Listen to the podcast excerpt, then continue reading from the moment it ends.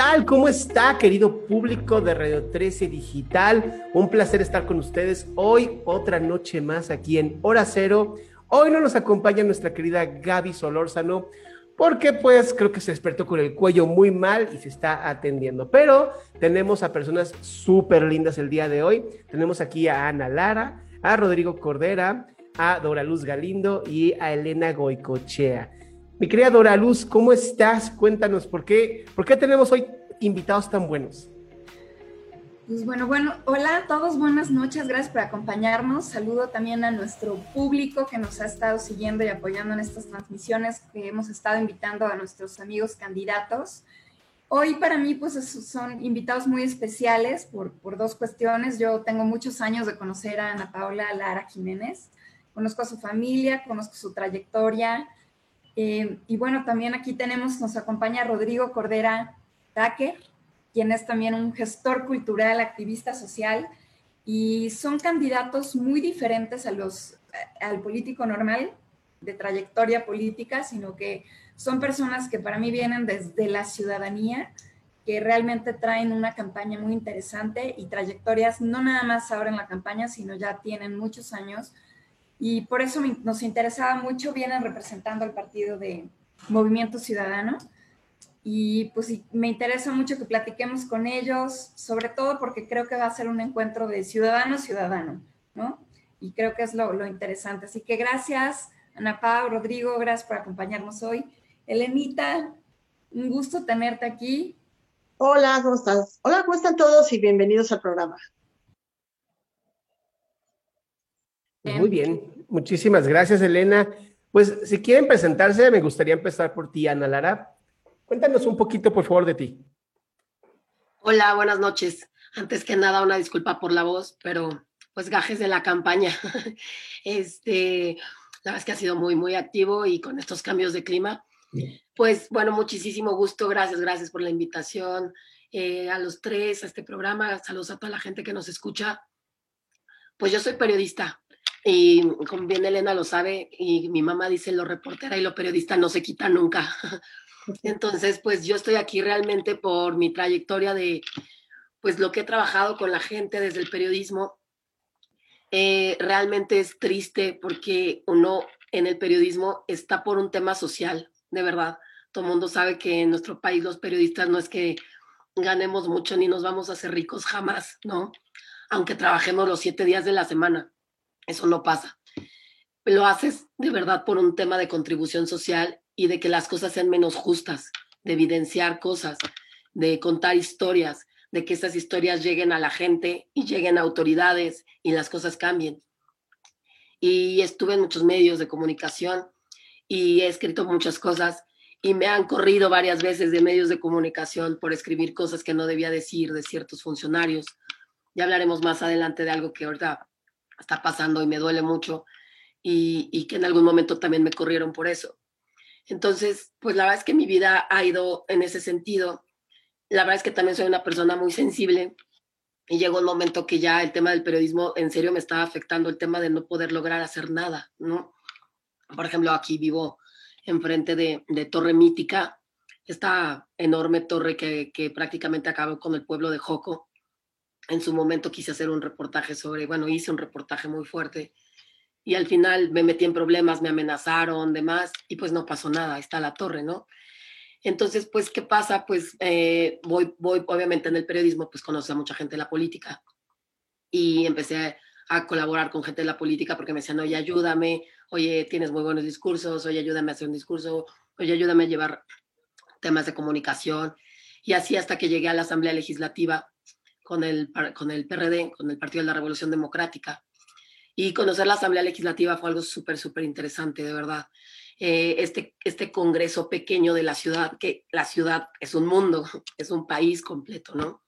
Entonces, les puedo contar mil experiencias, ¿no? Pero desde tener ya iniciativas listas, ya todos y de repente llegar y, y tú tener también un compromiso con la gente de las iniciativas, ya a la mera hora, pues también, ¿no? Todos lo sabemos, por intereses, la votan la votan en contra, la gente se decepciona de ti, es muy duro, muy, muy duro. Pero bueno, al final llegó, llegó así a Movimiento Ciudadano. sin quitarme mi, no estoy afiliada, sin quitarme mi, mi modo de periodista y de ciudadana y de activista. Y también desde hace un tiempo, hace como dos años, empecé a contribuir con, con la gente de Ni Una Menos México. Y también desde ahí he hecho un activismo importante por todas las mujeres violentadas, por varias mujeres violentadas, sobre todo en de las carpetas de feminicidios. La mayoría de los feminicidios, como ustedes saben, se cataloga como suicidios o como homicidios. Entonces, eso es muy triste porque además de que las mamás viven un drama, los familiares, además en sus carpetas les dicen que se suicidaron y que ya señora se calle y gracias, ¿no? Entonces, les he ayudado a tener un acceso a, a carpetas de investigación. Esto también por relaciones. Al final, todo en la vida son relaciones también y hay que saberlas aprovechar, ¿no?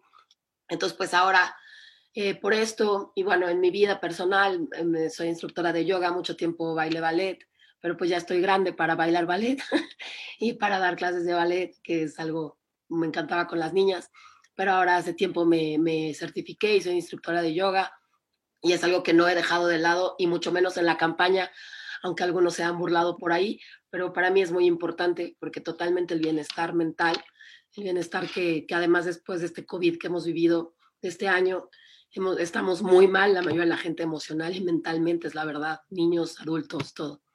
Entonces, pues bueno, aquí estoy, voy a intentar, estoy intentando, es muy difícil competir con partidos políticos de tanto tiempo y con tanto poder y con tanto dinero, pero pues no me importa, ¿no? no nunca ha sido fácil lo que he hecho y pues ahora estamos aquí, como bien lo dices, Dora Luz, como ciudadanos, de ciudadanos a ciudadanos y pues intentando hacer una lucha desde la política a ver si conseguimos hacerlo.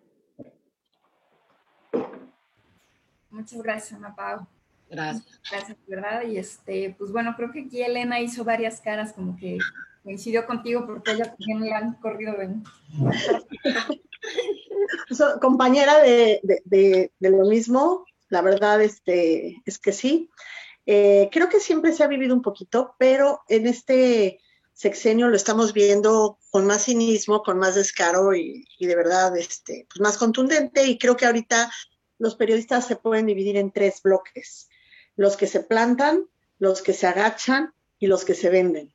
Entonces, eh, creo que no hay más, creo que no hay más y me ha tocado ver de todo. Es una tristeza que gente pues profesional y talentosa haga las dos segundas y realmente se necesita valor para plantarse a pesar de todo, dejar tus intereses a un lado y poner la profesión por delante. Así que, pues yo, yo, yo, yo estoy segura de que si tú has logrado hacer eso a pesar de que te hayan pues corrido de, de medios, a mí me ha pasado también, lo harás ahora también, ese espíritu crítico y ese espíritu periodístico que llevas dentro, dentro de tu propio partido y de, bueno, no es tu partido, pero vamos, dentro de tu propia eh, pues filiación en este momento como candidata y después que primero Dios ganes, también eh, mantengas esa independencia intelectual. Y con base en eso yo te preguntaría, eh, yo veo a MC como muchos MCs, veo como candidatos como tú, que conozco a varios, que verdaderamente son personas probas y personas que verdaderamente salen de la ciudadanía y quieren quieren hacer algo por este país y amigos incluso tengo que, están de candidatos en MC y que pongo las manos al fuego por ellos. Y también veo otros MCs. Veo uno en Jalisco, veo uno en Nuevo León y veo una cúpula de MC en donde si bien eh, permite lo que, lo que, por ejemplo, candidaturas como la tuya, también se, se, se vislumbra ciertos pactos con el poder, ¿no? Y eso preocupa, eso preocupa. Eh, no sé tú cómo lo veas desde adentro. Pues bueno, lo vean los dos. Pues mira, para empezar, como siempre lo digo, no creo que en todos los partidos, como en todos los periódicos, como en todos los hospitales, hay profesionistas buenos, profesionistas, como bien dices, hasta de tres, tres vías. Pero creo que es un partido que en la Ciudad de México es incipiente, ¿no? Literalmente aquí decimos que estamos naciendo y que queremos nacer bonito, ¿no? Sí creo que hay diferentes MCs, sí creo que la propia estructura de los estados eh, incluso demanda cosas totalmente distintas. Aquí aquí la mayoría, como bien dice, somos ciudadanos, la mayoría somos activistas, tenemos muchísimas mujeres, hay muchísima gente joven, hay muchísima gente gay, hay muchísima gente homosexual, hay muchísima gente trans. Eh, esta ciudad, pese a lo que está sucediendo ahorita, que para mí es el regreso de la regencia, esta ciudad sí es diferente.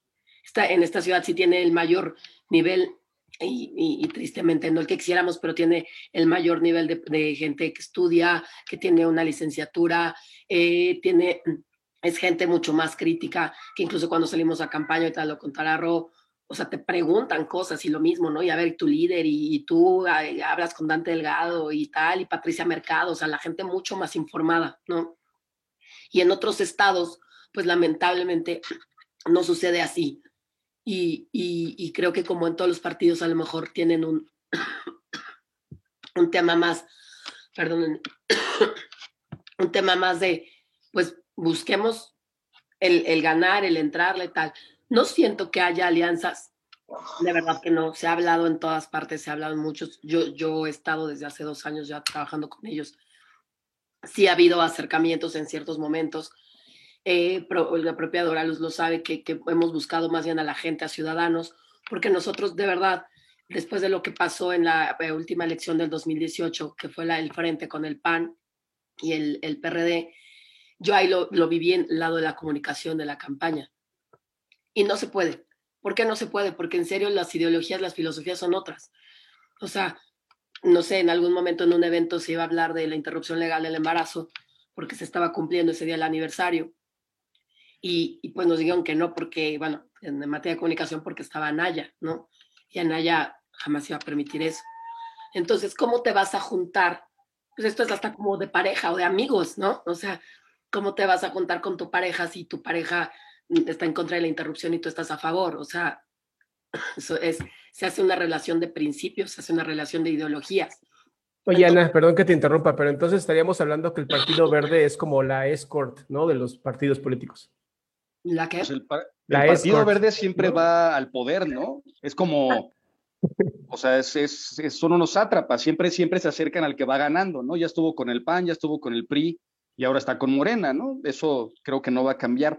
Yo nada más respondiendo a lo anterior de, de la alianza, yo creo que, o sea, el líder del partido, Dante Delgado, tuvo una relación muy estrecha con Andrés Manuel López Obrador del 2006 al 2012, pero quebraron y creo que quebraron por las razones correctas, porque creo que Andrés Manuel mostró un talante cada vez más autoritario y mucho más centralista de lo que eh, otros partidos eh, pudieron aceptar, ¿no? Digo, creo que lo que a mí me atrajo de MC para poder eh, competir ahorita es que hicieron un análisis de por qué perdieron en el 18.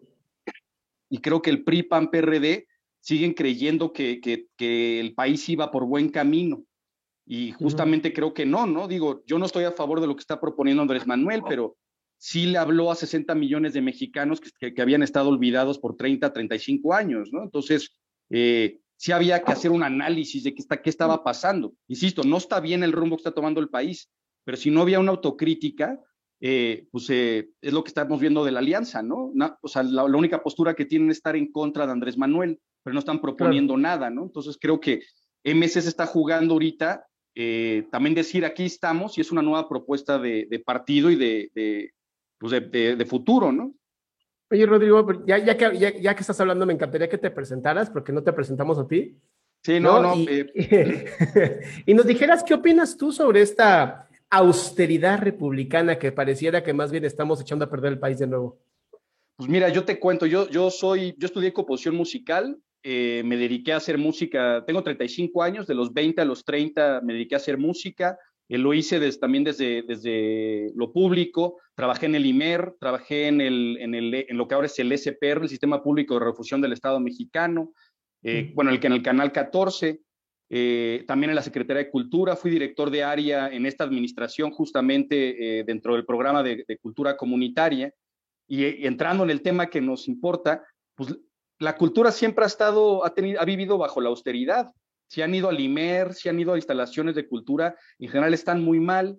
Eh, eh, ha habido, eh, siempre han habido recortes, la cultura siempre es lo que más sufre recortes, y ahora añade que llegó un presidente que, que, que no es que, o sea, la austeridad ya más bien aquí es un tópico religioso, es austeridad franciscana, ¿no? Lo que propone Andrés Manuel. Entonces, mucha gente que estaba preparada, funcionarios públicos eh, probados, probos, eh, eh, fueron despedidos porque no comulgaban con el proyecto o, querían meter a, su, a, la gente, digamos, fiel, y, no, no, solamente por una cuestión de austeridad, sino por lealtad al, proyecto político, ¿no? Entonces, añade que hubo esta, este, este como corte de, caja de funcionarios que sí sabían bajar recursos para, para, para, liderar proyectos y entraron unos nuevos y además no hay eh, presupuesto para, para, liderar los proyectos, ¿no? Entonces, y hay una cosa que me aterra de este gobierno, que, que celebran el subejercicio. O sea, celebran que no se gaste lo que se había eh, pedido eh, para el presupuesto, ¿no? Entonces, celebran que se gastaron 100 millones de pesos menos, pero esos 100 millones de pesos no van a regresar a donde se habían, digamos, colocado principalmente, ¿no? Entonces, la austeridad, la falta de experiencia han hecho que tengamos un gobierno que si ya era muy poco operativo, este no es solo, este es, eh, eh, pues como dice Andrés Manuel, no es un elefante reumático, pero propiciado por él mismo, ¿no? Entonces, yo creo que estamos en una situación bien, bien grave de, de, pues de operación de gobierno, la verdad. Ahora, esta, austeridad, oh. Elena, un esta austeridad fue la que también llevó a que tengamos hoy una línea 12 que se cayó. No. Sí, no, no. bueno, yo pensaría que eh, es corrupción totalmente. O sea, no, la verdad es que lo siento, sé, que vamos a diferir bastante en, en, lo que voy a decir, pero es que Marcelo Ebrard no era un mal gobernante. O sea, eh, él, la diferencia de, Obrador, sí cree en el desarrollo, sí, cree en, sí cree en este tema de asociaciones de gobierno y privadas en aras de poder desarrollarse. Es una persona infinitamente más preparada que Andrés en la materia. Es una persona que ha viajado mucho por todo el mundo, es una persona que habla idiomas, es una persona que conoce a mucha gente importante desde, desde chiquito. Eh, conozco, conozco muy bien a Marcelo Ebrard personalmente. Y, lo triste es que, pues Marcelo, o sea, lo, pues muy fuerte, pero el tema es el robo, el, el gran robo que se hizo usando la línea 12. Marcelo sabía una cosa que yo he dicho siempre y que Elena estará súper de acuerdo conmigo. Si el metro de esta ciudad funciona bien, estaríamos del otro lado. O sea, el metro es el reflejo de nuestra ciudad o sea, es el sistema de transporte más grande del país y de muchas partes del mundo, porque en pocas partes del mundo se mueve tanta gente. Más de 6 millones de personas diariamente lo usan, 6 millones de personas. Y ahí es todo un microcosmos. O sea, eh, ahí hay, o sea, porque no es el metro, son muchísimas cosas, muchísimos trabajadores, el sindicato, el tema de movilidad, pero son el tema de seguridad, pero son el tema de salud, el tema de mujeres, hay tema de género dentro. Eh, yo estaba en la junta cuando Marcelo convoca para, para hablar de, de que se iban a tener que hacer vagones especiales para mujeres. Y yo decía, ¿qué es esto, no? O sea, pues, ¿qué, país vivimos que te tienen que separar? Pero como bien decía, pues... México. Ajá, y como bien lo decía, pues en México, o sea, mientras no aprendan, los tenemos que separar, porque de verdad no es posible los índices de cómo los toqueteos, etcétera, ¿no? Entonces, la verdad, Marcelo sí tenía otra visión y creo que, como les digo, él entendía que tenía que haber un metro pues más digno y que esta línea enorme que corre, justamente yo vivo aquí en Miscuac, desde Miscuac a Tláhuac, tengo muchos amigos periodistas que viven en Tláhuac, se bajaron 20 minutos antes de, que sucediera esto y, que nos, y que me decían, es que te acuerdas, o sea, te acuerdas el decir, vaya, por fin la dignidad llegó a Tláhuac, por fin la dignidad llegó al oriente, por fin alguien volteó a este lado de la ciudad, ¿no? Porque el oriente siempre está olvidado. Entonces, el oriente y el hacia el sur. Y, todo este tema de Tláhuac, Iztapalapa, Xochimilco, Milpalta, eh, en poca gente lo sabe, pero la Ciudad de México, la mayor parte del territorio de la Ciudad de México es rural. Y aunque sea rural, a ningún gobernante le importa la parte rural a ningún gobernante le importa que todo, cuánta gente vive allá y que podría ser un campo que se podría activar. Pero bueno, eso pasa porque entonces eh, eh, Marcelo lo entiende, se echa a mucha gente encima al cerrar tantas vías, aquí Félix Cuevas, tal, tal, para hacer la línea 12. pero es que de verdad el poder y la ambición los carcome. Eh,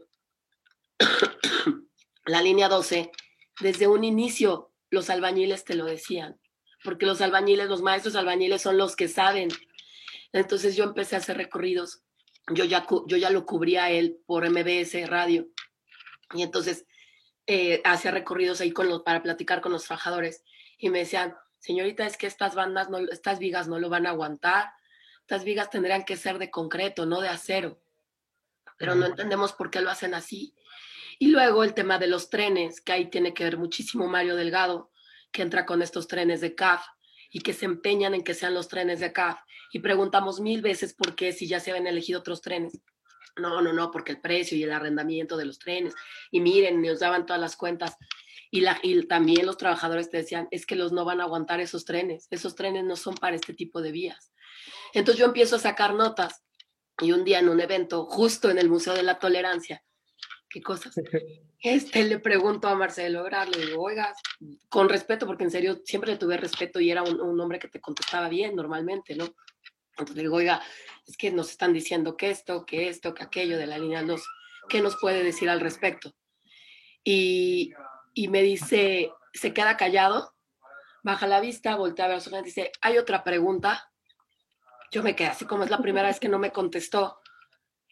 Me fui, este, hice mi nota, yo dije, tú lo sabes, Elena, con eso tienes nota, ¿no? O sea, que no te conteste y le dé la palabra a otro medio, pues gracias, ya me dio nota, ¿no? Entonces me voy a un café rápido a hacer mi nota y me habla mi, mi entonces jefe que, que, hoy, que hoy ya murió. Y, y me dice, Ana, ¿qué hiciste? Y yo, por, me dice, me habló no su, no, no su gente de comunicación, habló el jefe de gobierno, que por favor te cambiemos de fuente. Y que si no te cambiamos de fuente, pues, no, o sea, o que te cambiamos de, te corremos del medio o te cambiamos de fuente. Y yo, como que qué hice? Pues mi trabajo, ya le cuento y me dice, bueno, por favor, por lo menos seis meses no vas a cubrirlo más. Qué bárbaro. y así. ese es el progresista. Ese es el progresista. Entonces, pues la verdad es que para mí fue sorprendente, porque además, como les digo, además yo tenía como pues yo estaba trabajando bien y yo tenía cierta admiración por su gobierno y demás, y, cuando pasó esto fue que obviamente te prende más las alertas, ¿no? Dices, madre, algo está muy fuerte ahí, ¿no? Y así me sacaron de esa fuente. ¿No les preocupa que el, neoliberalismo, así, neoliberalismo, hiciera trenes que todavía hoy siguen funcionando? ¿No les preocupa eso? Sí, qué horror. Y, y sabes una cosa a lo que iba, es, aquí hay muchos culpables y sí hay que hablar de culpables porque no se puede hablar de responsables porque son unos irresponsables. Pero, a ver, estamos hablando de la parte de, la construcción de la línea 12. Esa es corrupción total. Pero después viene la parte del, del austericidio, porque esa palabra me encanta, porque en realidad es, es una forma de, de manipulación, porque estamos viendo que también en, este momento, como nunca, ha habido desperfectos, ha habido siniestros, ha habido accidentes en lo que es la línea, en, todo el metro, en todo el sistema metro. Tenemos una Florencia Serranía que está agachada, eh, que está lucrando con, con, su empresa, con contratos y demás, y que no le está dando el mantenimiento adecuado porque le recortaron la mayor parte del presupuesto. Eso es, eso es verdad. Pero también estamos viendo cómo la ballena que se cayó estaba pandeada desde cuándo y había denuncias de los vecinos desde cuándo. Entonces, ok, no le vas a dar el mantenimiento, por lo menos no arriesgues a la, a la gente y ciérralo. Pero ni siquiera eso hicieron. Entonces ahí estás hablando de una negligencia criminal. Y por el otro lado, estás hablando de, del austericidio que como estaban hablando de los subejercicios, esto, esto va más allá de los subejercicios. Esto es un plan con maña en donde el Congreso de mayoría morena y aliados aprobaron una ley en donde le facultan al Ejecutivo a que todo lo que se ahorre de todo lo que viene en el presupuesto aprobado eh, se lo embolse en su partida secreta hoy llamada Ramo 23.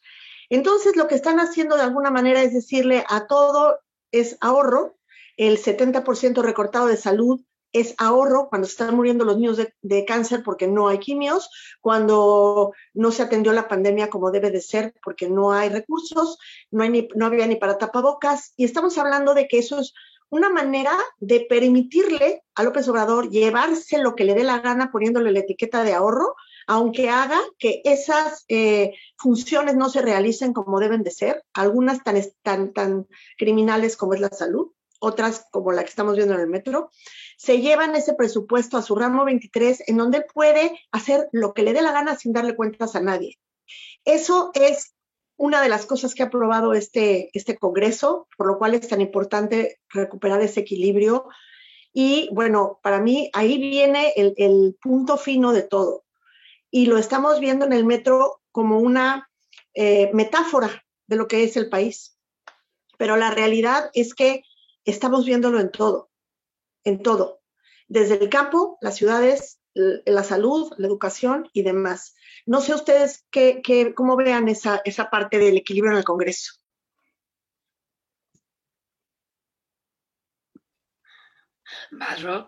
No, pues indispensable, ¿no? O sea, se, le tiene que poner un freno a, al autoritarismo de Andrés Manuel, porque prácticamente manda una iniciativa y el Congreso, bueno, la Cámara Alta y la Cámara de Diputados no, no le mueven ninguna coma.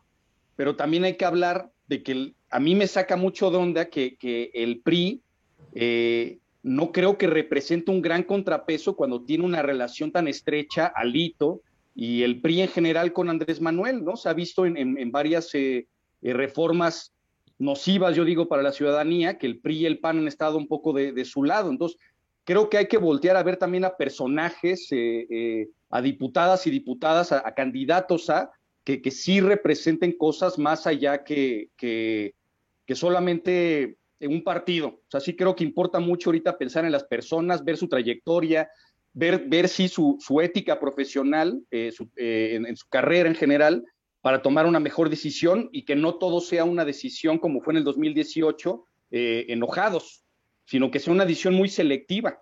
¿no? En el Congreso local, pues voy por tal, en el Congreso federal, pues voy por tal, pero que sea una decisión muy, muy, analizada y muy crítica, ¿no? Porque ya votamos con el enojo, creo que hay que votar ahorita un poco con la inteligencia y sí con, con la idea de no darle un solo voto a Morena, pero de entre, si no es Morena, tampoco es el PES, no es el PT, no es eh, eh, redes sociales progresistas, no es Fuerza Social México, y queda todo lo demás, PRI, PAN, PRD y también Movimiento Ciudadano. Creo que hay que como, como, como analizar quiénes pueden ser los mejores representantes para poner un freno a, pues, a este proceso de destrucción institucional que está llevando a cabo Morena. Así es lo que dices el PRI. Yo también veo varios PRIs. Veo un PRI de Alito, pero veo otros PRIs en otro lado diferentes. Y lo mismo es lo que les comentaba al principio, que veo muchos movimientos ciudadanos. En la Ciudad de México los veo muy diferentes que en Jalisco, por ejemplo, donde Alfaro lleva la batuta y hay unos intereses ahí también que ponderar. Y también veo un movimiento ciudadano en Nuevo León, donde hay otros intereses y donde hay otros, otros pactos. Entonces, bueno, yo creo que sí, ahorita nos tenemos que fijar mucho en, en, quién puede ganar, ¿no? Y en quién debe ganar. ¿Quién es el perfil del candidato? Porque de verdad, ver, ver una senadora de Morena que dice que los malos movieron la ballena, de verdad, o sea, para, no, seguro todos la vieron, seguro, porque se hizo viral. Sí, sí, terrible. Eso, eso, eso, eso de verdad no puede ser. Pues mira, no puede ser, pero lo que sí es muy, muy, muy triste y todos consideran conmigo es, no puede ser, pero pues, perdón, pero veamos las encuestas. Morena, por lo menos en la ciudad, en todas las delegaciones, prácticamente todas las alcaldías, perdón, va arriba. Y se supone que es la ciudad que ya tiene el mayor rechazo al tema de la 4T. Entonces, ¿qué pasa? También se los digo honestamente, o sea, nosotros tenemos dinero para regalar cosas, pues no, tenemos dinero para pagarle a mil brigadistas, no, tenemos dinero, nos hemos encontrado también con grupos de vecinos o gente que te dice, va, yo te muevo muchos vecinos y nos dan 200, 500 pesos a la semana, ¿no? Pues no, o sea, discúlpenos, pero, o sea, no solamente no los tenemos, no se los daríamos, ¿no? O sea, no es, no, justo estamos buscando otra cosa, otra forma de hacer política. Hemos hecho Una, eh, hemos hecho este tema de ir a los parques. En Benito Juárez hay 24 parques eh, con, 24 foros, la verdad, padrísimos. Y evidentemente por Rodrigo, por mí, por nuestra otra compañera Tamara, Tamara Ibarra, eh, candidata a diputada federal, que también viene el gremio artístico. Eh, nos interesa mucho llevar arte, llevar, hemos llevado ya mimo, este, tambores, danza, tal, para que entonces la gente se acerque y tenga un momento de cultura de, de, de felicidad con, con, sus hijos, de entretenimiento, al aire libre que tanto falta hace, y entonces poder platicar con ellos. Y te dicen, pero ¿qué nos van a regalar, no? Y si no, pues no. Y ese día van unos maestros, bailarines, padrísimo. Este, ¿verdad, Rodrigo? Así, gente, chavos, súper bien, y pues nadie se acerca, ¿no? Entonces, eh, no voy a cambiar, no voy a cambiar, o sea, sé que ni yo, ni Rodrigo, ni gente como ustedes vamos a cambiar también un tema que es un lastre en nuestra ciudad en nuestro país, la poca educación, este, estas dádivas, lo que estás diciendo ahorita, este, Elena, el tema de cuánto dinero, cuánto dinero ha regalado Andrés. Yo ayer lo platicaba con mi familia, pues tú crees, tú crees que si ahorita, justo ahorita duplica la pensión para adultos mayores, los adultos mayores van a dejar de votar por él. No. Tristemente no. Y todos estos jóvenes que les regala igual el dinero sin ningún compromiso a este programa de ninis, eh, es estar regalando y regalando el dinero y por otra parte, como dices, estar haciendo su, su caja chiquita. Entonces, por eso es que yo no le llamaría austeridad, porque entonces estamos de verdad este, súper ocupando el tema de austeridad, austeridad mal, porque es robo, o sea, es robo, aquí y ahora es robo.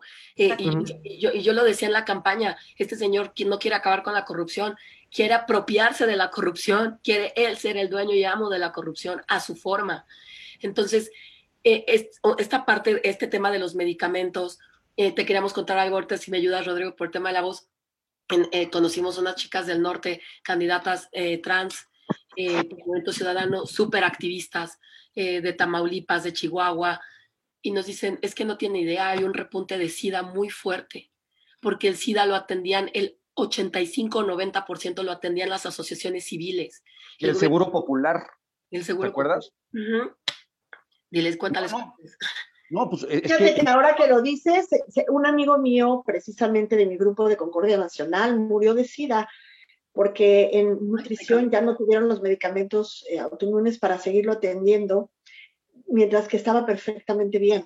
Durante mucho tiempo estuvo bien y murió por eso. Entonces, sí, claro, verdaderamente tendría es por criminal, morir. es criminal, es criminal. La gente no, No, se hubo- tendría hubo- por qué morir hubo- por ni por cáncer, ni por hepatitis. Ni por sarampión. Hubo un repunte de sarampión en la Ciudad de México por, porque también desmantelaron el sistema de vacunación, ¿no? Entonces, sí estamos en un, en un, en un momento muy terrible. Lo que decían las compañeras de Chihuahua es esto, está, eh, Andrés Manuel desmantela el Seguro Popular, pero, pero Corral quiere mantenerlo, entonces se encuentran en medio de dos grillas. Están aplastados entre, entre el panismo y el morenismo allá, entonces no tienen eh, eh, antivirales y retrovirales para, para atender eh, esa problemática, ¿no? Entonces, sí está muy, muy, muy, muy, muy grave lo que está pasando y coincido contigo, Ana. Sí, no, no es austeridad, es eh, eh, quiero ser yo el nuevo dueño de la mafia del poder. Exactamente. Exacto, es. por eso, por eso el programa le, le pusimos cuando la austeridad se convierte en corrupción, porque si nos vamos y analizamos todos los recortes de presupuesto que se han hecho en todos los ámbitos, no se diga el cultural, que pues, obviamente es de los más afectados, de los más, en temas ambientales, o sea, pensemos en el sargazo, el simple hecho de que ya nadie limpia el sargazo es algo muy evidente, y cosas que no vemos, las guarderías, eh, Sí. obviamente todo lo que se, todos los refugios para mujeres maltratadas y muchos que ni siquiera, que ni siquiera sabemos y que ni siquiera están reportados, desde, el- desde cómo cuidar los jardines, los parques de las ciudades, de los municipios. Obviamente lo que pasó con el Seguro Popular, destrozan Seguro Popular, pero no tenían plan B. Y justo en ese momento se viene una pandemia. Se vuelve el caos en este país, se vuelve el caos. Pero eso sí, ¿qué está pasando con Otro- todo el dinero? Otro tema bien importante, Dora, es el tema de, de las presas. 87% del territorio está seco. Es así, es. así. Afortunadamente empezó a llover ya ahorita. Pero más allá del tema natural, de la naturaleza, que por supuesto todos tenemos responsabilidad en el cambio climático, en el cual Andrés no cree, pero bueno, el cambio climático sí existe y por supuesto es parte de esto. Acaba de salir un reportaje súper interesante en el país, como habla de las presas, literal, como si fuera nuestra tina, tiene, tienen hoyitos. La mayor parte del agua se va por fugas. No tendrían por qué estar así. Hay presas que están al 25% de su capacidad porque se está yendo el agua. Entonces, ¿cómo e, es tan grave como no darle mantenimiento al metro? Ayer lo hablaba, eh, no, no, sé si Dora Luz, sé que es abogada, no sé si Adrián es abogado, pero la periodista, ustedes sí me entenderán que ayer sí me quedé maquilando en la noche y no me podía dormir porque, como lo hablaba con otro abogado importante, esto es para que como ciudadanos vayamos a interponer una denuncia por todo el daño que nos están haciendo al no lo que no es, como bien dices, no es ejercicio, no es austeridad, es no darle mantenimiento a nuestra ciudad, es dejar que el agua que todos necesitamos se vaya. Es que ahorita estos, estos señores y señoras y chavos que se suben diariamente al metro, imagínate el miedo que traes. Yo se los he advertido, les he dicho en la línea también, tal, pero ¿qué haces? Ni modo que ya no se vayan a sus trabajos. Entonces ahora vas a, y, estos memes que han salido, ¿no? De, oigan, y sabían que son los que están construyendo el tren Maya y son pues sí, obviamente todos estamos así de, qué, riesgo. Y otra cosa que les quería decir en cuanto a los partidos, eh, pues perdónenme, pero en la línea 12 estaba quienes hoy son Morena, estaba quienes son y eran PRD, estaba también el PAN. Calderón fue a inaugurar también esa línea. Había mucho dinero de recursos federales. El gobierno federal tenía también la obligación de tener a peritos y a tener gente revisando las obras. Entonces, en su momento yo estuve, yo estuve cuando se cortó el listón y estaba ahí, bueno, estaba ahí hasta el arzobispo, ¿no? Estaba ahí, todo mundo quería salir en la foto y esa foto es, o sea, es impresionante porque es Calderón, pero es Marcelo, pero está Mancera, pero, o sea, estaban todos ahí. Entonces, ahora, perdón, pero también llegan los, los, los, diputados panistas, hoy otra vez candidatos, porque como saben, esto nada más es reelegirse y reelegirse, este, a, decir, sí, los vamos a demandar y es su culpa. Pues, y, yo les digo, oigan, pero ustedes también son diputados, o sea, son, se supone representantes de la ciudadanía. La ciudadanía lo reportaba todo el tiempo en redes, miren cómo está, miren cómo quedó después del 2017 del, del sismo. Los reporteros como yo en su momento haciendo sus notas enormes de tal. Y hasta ahora los diputados se dan cuenta que, que la línea estaba mal y hasta ahora van a denunciar. Entonces, ay, como bien lo dicen, es todo un, es un complejo de, complicidad muy, muy grande, que no es una persona y como dices, no son, no son los responsables, son los irresponsables. Y yo les pediría a toda la gente que dejemos de llamarle accidente, incidente, no, eso no fue un accidente. Una tragedia. Y, lo peor es que los trabajadores, nosotros tenemos de candidato a, a Jesús Urbán, él es trabajador del metro, yo lo conocí hace dos años, así, sí, porque no lo podía evitar, seguía reporteando, ¿no? Y, él me decía, o sea, si nos vamos al tema del sindicato, bueno, no acabaríamos aquí nunca. Ese señor, ese señor hasta compra mujeres, o sea, ese señor es lo más impresentable que hay en el mundo. El, el señor del sindicato del metro, Espino, no tiene solamente el sindicato del metro, tiene el negocio de los alimentos, de los doctores, de hasta de las vacaciones para los trabajadores. Entonces, si, si comes mal, si el trabajador come mal, y, no en vez de que tenga su líder sindical que lo cuide, va y le dice, pues sorry, porque yo soy quien, quien gano dinero, porque yo soy el que pongo los comedores ahí, ¿no? Cosas, cosas que no sé si lo sepan ustedes, pero las boleteras tienen que estar tantas horas ahí sentadas y no hay baños en todas las estaciones y nada más las dejan pararse una vez. Hay muchas mujeres con cistitis de que no se pueden parar y cuando se paran y se van al baño y toda la gente les mienta a la madre y tal y, se quedan así de, y obviamente tienen odio hacia la vida, ¿no? Entonces yo la verdad creo que este país soporta muchísimo. A, Rodrigo y a mí nos pasa mucho que en campaña de repente decimos, híjole, te acercas a la gente y, cuando el otro día, ¿verdad? En San Simón, una de las colonias más olvidadas en, en la Benito Juárez, que la gente ni sabe que existe.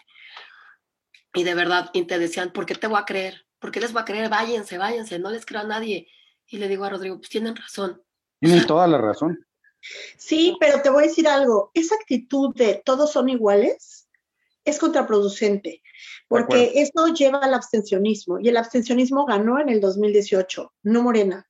Entonces, eh, si nosotros abdicamos de, nuestra, de nuestro derecho y obligación, porque también es una obligación de votar, también estamos dejando el país a la deriva.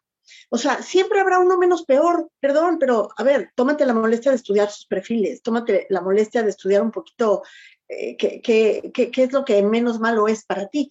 Pero, pero no podemos tomar esa actitud también ciudadana comodina de, ah, es que todos son iguales, es que yo, mi, mi voto no lo merece nadie. O sea, e, eso no, porque tampoco como ciudadanos hemos sido lo mejor. La verdad es que también la mentalidad de, la sociedad, de todos los, de, como mexicanos, es el principal enemigo de México. ¿Por qué? Porque eso llevó al poder a quien está ahora. Y eso va a volver a llevar al poder a otro igual el día que se, se quite. Si nosotros no cambiamos ese chip de, asistencialismo, de estar esperando que nos resuelvan las cosas, de que estar esperando de extender la mano y que nos den dinero por el hecho de existir. Entonces, toda esa mentalidad sí es responsabilidad del ciudadano, que nos la han de alguna manera premiado y se ha arraigado, esa es otra cosa. Pero sí hay que, como digamos, eh, empezar a trabajar por ahí. Y luego otra cosa que lo de la austeridad no puede ser austeridad real si va de la mano del dispendio. O sea, si fuera una austeridad, como dices tú, eh, franciscana, sería pareja. Sin embargo, no la ves en lo que es los caprichos del Señor. No ves austeridad en lo que son las obras, en lo que son las cancelaciones que nos han costado 330 mil millones de pesos de un aeropuerto, que no nos iba a costar. No ves austeridad en en, estadios de béisbol que en este momento son obsoletos cuando la gente está muriendo. No ves austeridad en cosas como una refinería obsoleta, que cuando se acabe de construir, si algún día se logra, pues ya ni para qué. Entonces, ese, ese tipo de, gastos capricho no son austeridad, son dispendio. Como dispendio es estar regalando dinero a cambio de nada. Entonces, eh, ahí yo, yo pondría eso de la austeridad como una palabra que le ha sido conveniente para justificar el, el hacerse de los recursos para sus propios caprichos. Es que Andrés Manuel estamos al final. creo yo. Perdón, perdón. O sea, yo nada más para terminar, creo que utiliza mucho esa imagen, ¿me entiendes? De austero, de vengativo ante, ante el, poder, eh, ante el, digamos, el poder paranoico de, antaño, ¿no? Entonces, utiliza todo eso para generar una polarización y decir todos los políticos de antes y de los que no son de mi partido son unos corruptos, pero yo ya llegué, ya llegó el bueno, ¿no? Entonces, eh, estamos luchando contra un cuate que tiene una hora y media diaria eh, de imagen nacional y, que, es muy popular para un pueblo tan, pues sí, tan, tan maltratado en muchos casos, ¿no? Entonces, eh, está, está, complicada la batalla, la verdad. Así es. Pues Adrián, creo que... Hablamos de tiempo, pero... Ah, pero yo, yo creo que lo voy a poner con palabras bonitas para, para, no, para no ser regañada en el programa, pero no se puede fastidiar a, a, un pueblo, a un país, para reivindicar o vengar a los fregados. Lo que hay que hacer es construir un país donde no haya fregados. De acuerdísimo. Totalmente. Siempre lo decimos Ana y yo, hay que igualar para arriba, no para abajo, como hace Andrés Manuel, ¿no? Muy bien. Ana, conclusión. Mm, pues bueno, una, estoy súper de acuerdo, Elena, es la, es la gente, es la, o sea, suena ridículo y suena eslogan chafa, pero en serio es el poder de la gente y, y, por eso la canción de Movimiento Ciudadano la hemos analizado varias veces y por eso es tan, tan conocida, porque de verdad, pues si es un basta, basta de corruptos, basta de violencia, basta de ladrones, basta de mentirosos y de verdad si es, es, es en tus manos, o sea, Sí, y, y, por favor, o sea, salgan a votar. Nosotros, a toda la gente con la que hablamos, como le digo, Rodrigo, tenemos que empezar por, oiga señor, oiga señora, el 6 de eh, junio hay elección, ¿no? Porque muchísima gente obviamente ni idea, ¿no?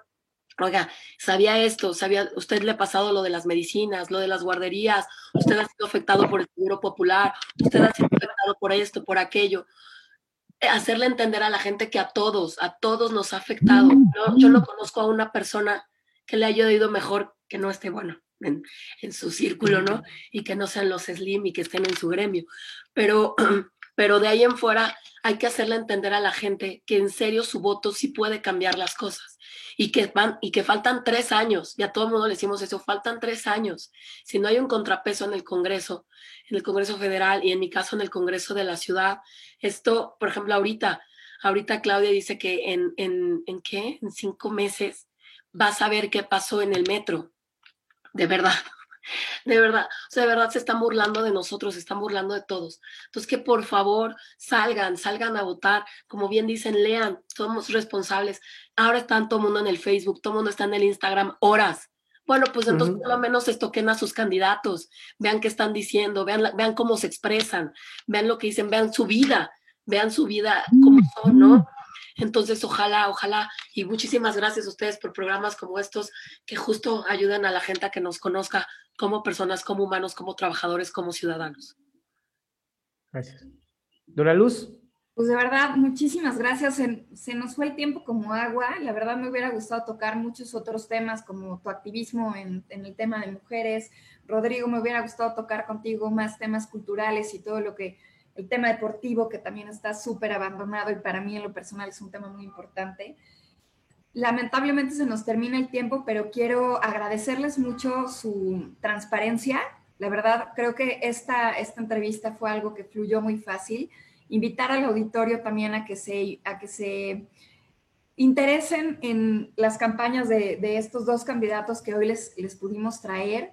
La verdad, son campañas muy diferentes. Yo hoy me sentí con una con un diálogo de ciudadano a ciudadano. La verdad, hemos tenido muchos otros invitados políticos con gente y el, diálogo es muy distinto, ¿no? Hoy me sentí muy aterrizada, muy en contacto, muy conectada con ustedes. De verdad les agradezco. Elenita, de verdad, gracias por tus comentarios, siempre metiendo aquí el, este, el, buen comentario. Y pues, Adriancito, me gustaría que despidiéramos a nuestros invitados. Gracias y aunque nos despedimos hoy, seguir en contacto. Eh, de verdad les deseamos muchísimo éxito en las campañas y con independencia del resultado, sigan adelante. Son personas, los dos, personas que valen muchísimo y México necesita gente como ustedes eh, para seguir luchando. ¿eh? Así que muchísimas gracias por todo. Así es, muchísimas gracias Ana, muchísimas gracias Rodrigo. Y le decimos al auditorio, así como desde Hora Cero y Radio 13 Digital, si eres candidato o candidata y quieres venir a presentar y platicar quién eres, por qué la gente podría verte a ti, estamos siempre abiertos aquí en el canal. Y pues muchísimas gracias y tengan una hermosa noche. Hasta luego. Gracias. Gracias, Elena. Para Luz, Adrián. Gracias a todas, todos. Gracias, Rodrigo. Gracias, Pau. Bye.